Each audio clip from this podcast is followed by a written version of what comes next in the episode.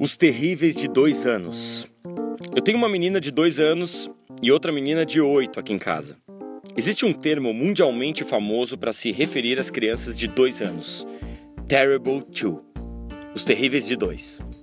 Essas pobres crianças são chamadas de terríveis, talvez porque adoram riscar paredes com lápis de cor, talvez porque costumam fazer xixi no chão da sala, talvez porque automaticamente berram e esperneiam ao ouvir a palavra não ou talvez porque estão agora mesmo em cima do meu laptop e me atrapalhando nessa gravação. Meu Deus, com licença, olha.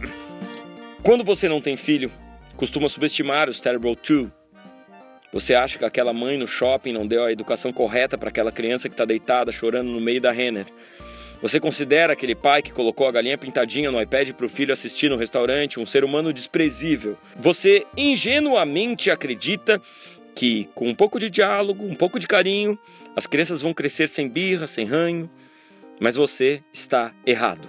Aquela mãe, no meio da Renner, desesperada e constrangida com a cena da criança, deu todo o diálogo e todo o carinho que uma mãe pode dar.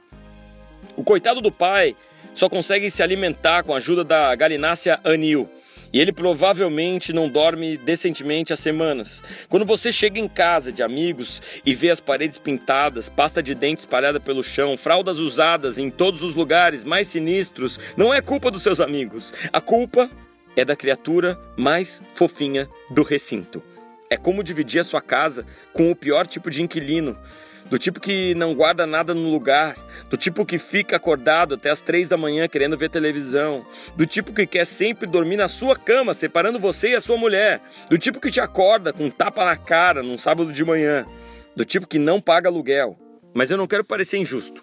Falar mal de criaturas fofas só vai colocar o público contra mim.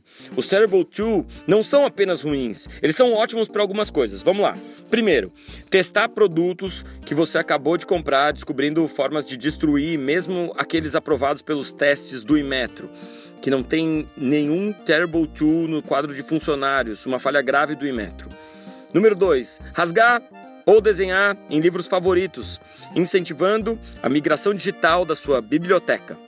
E número 3, os Terrible Two são muito bons também em convencer aquele amigo que está pensando em ter filhos a abandonar completamente a ideia ao ficar com seu filho por 15 minutos no shopping. A boa notícia é que a experiência com o Terrible Two dura apenas um ano. Olha que legal.